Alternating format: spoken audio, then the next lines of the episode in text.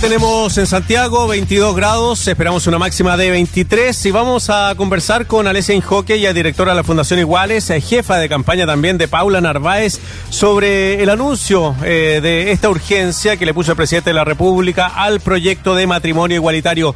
¿Cómo estás, Alesia? Bienvenida. Tanto tiempo. Hola. Sí, mucho tiempo, pero encantada de estar acá de vuelta. Encantado. bueno, un gusto poder contestar sobre esta noticia, que esté sorprendida. Oye, todos sorprendidos, y ha sido lo que más se ha destacado. Pudo, haber sido una estrategia política del presidente que se centrara todo eso, eh, todo su discurso en este, en este anuncio, pero ¿cómo lo toman ustedes? Mira, lo primero que yo quiero destacar es que un gobierno transformador dura cuatro años, pero su impronta dura mucho más tiempo es que este proyecto, que es algo solicitado por el activismo de la diversidad sexual y por las familias hace mucho tiempo y que fue presentado por la presidenta Bachelet, por supuesto que me alegra que vaya a avanzar.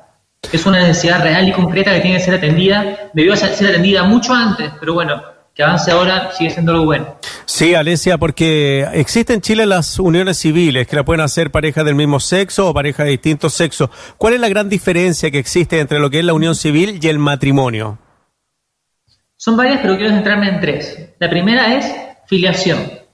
Hoy día, una pareja de distinto sexo, imagínate que un hombre y una mujer van a hacer eh, gestación asistida, con un, de repente un óvulo y un espermio que no son de ellos, tienen un hijo y ese hijo inmediatamente va a ser de ambos. Si en vez de ser un hombre y una mujer son dos mujeres que hacen exactamente lo mismo, el hijo solamente va a ser de una de ellas. La segunda no tiene ningún tipo de reconocimiento, ni este niño tiene ningún derecho sobre su madre. Entonces, si una fallece, por ejemplo, si fallece aquella que es madre legalmente, la otra madre no tiene el tutoría, legal de su hijo. No se queda con el hijo, sino que el hijo pasa a los abuelos. Si es que se separan, el hijo no tiene derecho a pensión de alimentos y la madre, que no es reconocida legalmente, no tiene derecho a verlo. Lo cual es una enorme vulnerabilidad para familias que existen. Si un hombre adoptó soltero y luego tiene una pareja mujer, ella puede reconocer inmediatamente a su hijo. Si la pareja es hombre, no puede nunca reconocerlo. Entonces es una vulneración que existe para las familias hoy concretamente y que el acuerdo de unión civil no resuelve. Mm. Y el proyecto de matrimonio igualitario sí. El segundo alcance es adopción. En adopción, hoy día una pareja eh, heterosexual o una persona pueden adoptar, pero una pareja del mismo sexo no. Y eso implica, por ejemplo, eh, primero que familias como cualquier otra que quiere adoptar por el amor que sienten y por la eh, y por las ganas de incluir a alguien más en su familia para darle amor, no pueden hacerlo, pero además implica que cada año, en promedio, 100 niños del Sename quedan sin ser adoptados. Año tras año, en los últimos 10 años, 9 años, hubieron más niños que no fueron adoptados que aquellos parejas postulando para adoptar y que fueran aptas. Eh, entonces hay una vulneración que se sostiene y que si bien eh, podría ser que incluso no sean suficientes las parejas, incluyendo las parejas del mismo sexo, es completamente carente de sentido genera una circunstancia en la que se prefiere que un niño esté en un cename que con una pareja que le pueda dar un hogar y amor. Y el tercer alcance, que puede parecer menor, pero es muy importante, es en todo lo simbólico y en lo referente a igualdad.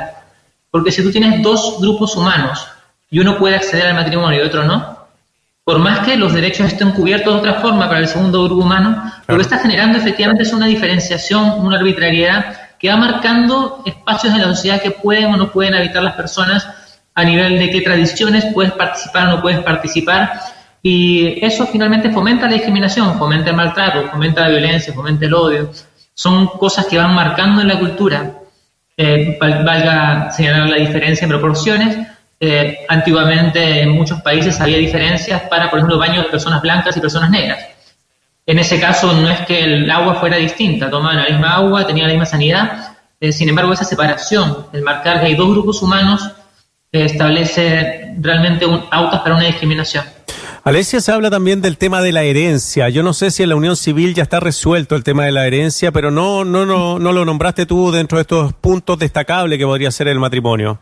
Y también la separación de bienes, que también es relevante eh, cuando uno tiene un contrato social con su pareja, independiente del sexo que tenga. La herencia y los bienes con tu pareja están resueltos en la unión civil. Con tus hijos no. Entonces, eh, digamos, cualquier persona que tiene una pareja, si, si yo muero, mi pareja sí hereda mis bienes. Pero si tenemos un hijo y, por ejemplo, eh, yo no soy reconocida como madre y yo muero, mm. ese hijo no hereda mis bienes. Eh, es, en esa línea la, diferencia que hay hoy día en el alcance de reconocimiento de la herencia. ¿no? Y vale señalar, también hay muchos otros reconocimientos que podrían ser bonos, bodas de oro, derechos de, tiempo libre después del matrimonio, eh, bonos en Dipreca y Capredena. Mm. Hay muchas otras instancias en las que hay reconocimientos para las parejas con matrimonio que no tienen las parejas de unión civil. Lo cual podría ser legítimo si todas las personas pudiéramos acceder al matrimonio, pero hay un grupo que no podemos. Claro, existe una, discriminación. Oye, em, bueno, ha sido tomado de manera positiva, sobre todo desde el sector de la democracia cristiana, desde Bópoli, mejor dicho, hacia, hacia la izquierda, este anuncio del presidente de la República.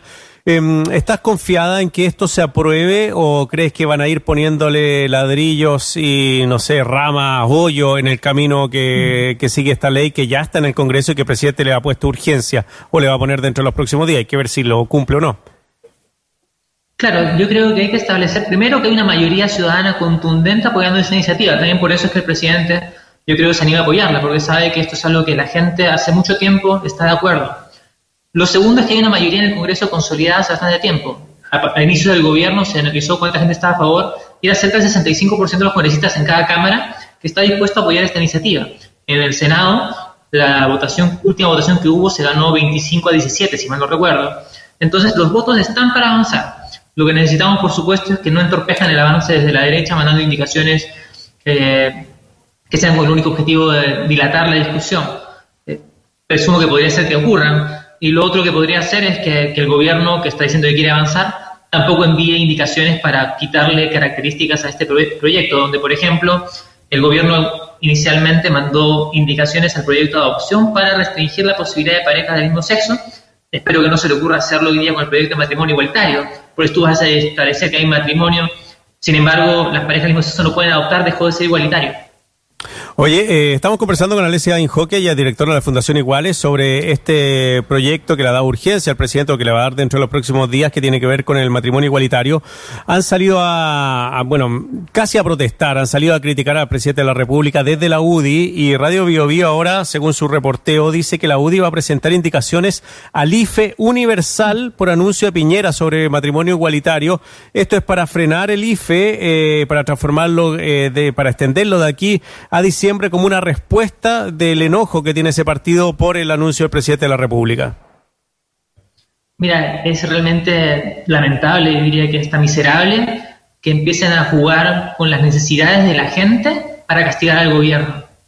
Es verdaderamente vergonzoso. Yo entiendo que puedan estar en contra de esta iniciativa, pero ponerse a jugar con el IFE, creo que el diputado Alessandri dijo que iba a impulsar un retiro del 100% de las pensiones, jugando con la seguridad social del país para eh, castigar al gobierno es realmente, habla del momento de catástrofe que tiene hoy día Chile Vamos y de lo poco dispuestos que están a encontrar soluciones y a ordenarse. Y sobre todo, además, habla de un sector que está dispuesto a hacer casi todo para que la sociedad no avance y para que un grupo humano eh, cuyas vidas realmente no les afectan no pueda tener los mismos derechos. Es decir, están tan obsesionados con la vida de personas que no conocen, familias a las que no pertenecen, e hijos que no son suyos, que están dispuestos a tomar iniciativas que afectan negativamente a la ciudadanía para oponerse a ese proyecto. Es de verdad lamentable y habla, bueno, del momento de crisis que vive este sector y, que refuerza el por qué están en crisis. Hay muchas interpretaciones de por qué el presidente anunció esto. ¿ah? ¿Cuál es la tuya, Alesia?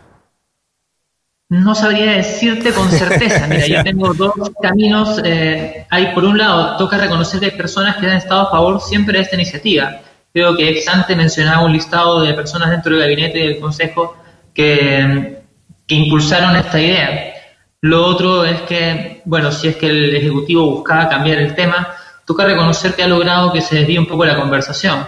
No obstante, a mí no me cabe ninguna duda que, que la historia no va a juzgar al presidente por este espacio en que logró cambiar el tema, ni solo por una iniciativa que ojalá se complete, que es matrimonio igualitario, sino que vamos a hacer una evaluación completa de lo que ha sido este gobierno y ha sido un gobierno tremendamente negativo, ha sido un desastre tanto en el manejo de las violaciones a los derechos humanos como la pandemia y con la mayoría de temas en los que le ha tocado abordar. Un gobierno prometió tipos mejores y lo que nos ha entregado nos está dejando a Chile en el odio y tenemos que formar un gobierno competente para sacar a Chile adelante nuevamente. Sí, oye Alesia, eh, metiéndonos en el tema político, eh, estás integrando el comando de Paula Narváez, eres, estás ahí. Eh, ¿Por qué te sumaste a este a este comando y también al comando del no sé si el Partido Socialista, pero eh, Paula Narváez es del Partido Socialista. ¿Por qué decidiste tomar este camino?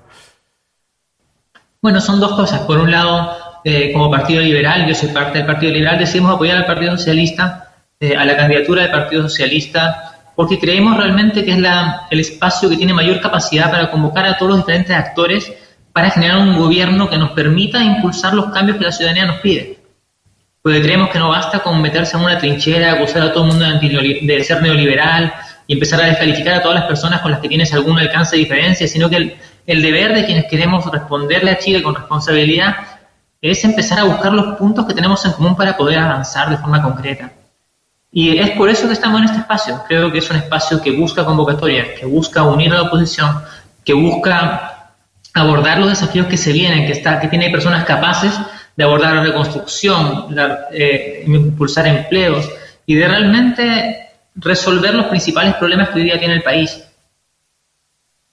Alesia Injoque, directora de Fundación Iguales, conversando con nosotros sobre esta urgencia al proyecto de matrimonio igualitario y también su participación en política eh, partidista, ya ahí eh, siendo una de las voceras de la candidatura de Paula Narváez.